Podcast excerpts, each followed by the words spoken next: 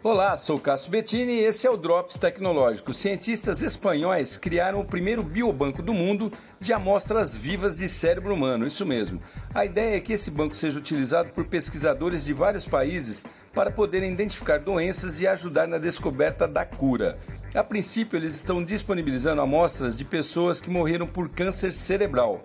O motivo da criação desse tipo de biobanco é que estudos ainda são feitos com ratos, somente em casos muito especiais com humanos falecidos, o que envolve muita burocracia e demanda muito tempo.